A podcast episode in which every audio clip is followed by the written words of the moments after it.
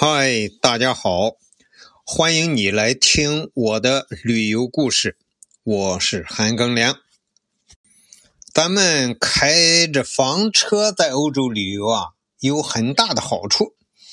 开房车最大的好处就是你不用去订酒店，晚上就住在车上，咱只要找到一个房车营地，甚至于。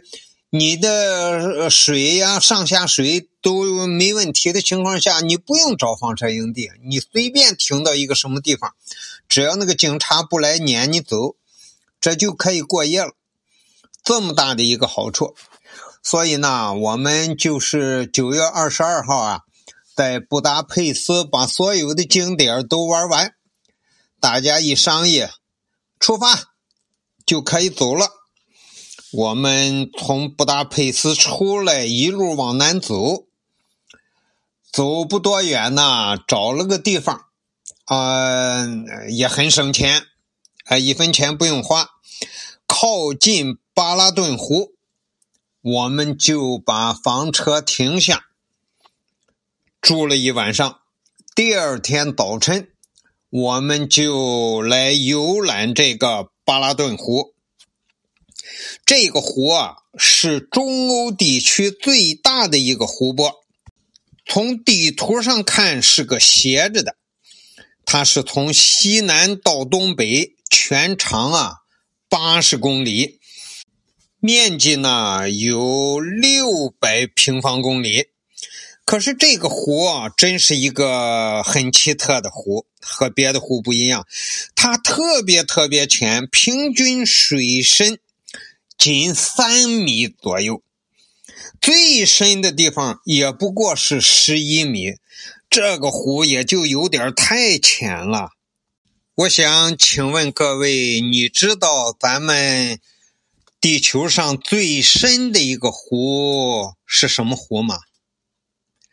最深的这个湖就是苏联西伯利亚那儿，叫贝加尔湖。这个湖最深的地方是一千六百三十七米啊！当然了，超过一千米这么深的湖也不多见，只有贝加尔湖。那么像巴拉顿湖这样平均水深三米的湖也不多见。这个巴拉顿湖的北岸啊是山啊，全是山，高山耸立。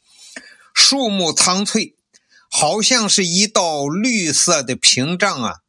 这个湖的南岸就宽阔平坦，形成了欧洲最长的水浅沙细的湖滨。因为这个湖很大呀，你这么一看也和海差不多，所以呢，南岸是非常好的天然浴场。一到夏天呢，成千上万的旅游者都涌向这里，享受大自然的阳光和空气。而且巴拉顿湖中呀，含有大量的盐矿盐，对人的身体啊很有好处。湖水浮力大，为什么呢？它这么浅呀？这个上游补充的这个水就是在东北边有河往里。补充这个淡水，呃，它这儿出口也不是太畅，那么它就基本上是一个半咸湖。而匈牙利人就很自豪啊，他们把这个巴拉顿湖叫匈牙利海，因为这周围啊都是一些内陆国家，他们都没有海的，不临海，比如说奥地利。捷克、斯洛伐克，包括匈牙利自己，它周围的这几个国家都不靠海，要到海边去度假那就有点远。但是这些国家到这个巴拉顿湖这儿来度假，它就近，所以来的人啊，来的游客就多。如果这个大湖如果水很深呢，也会出现那个波浪。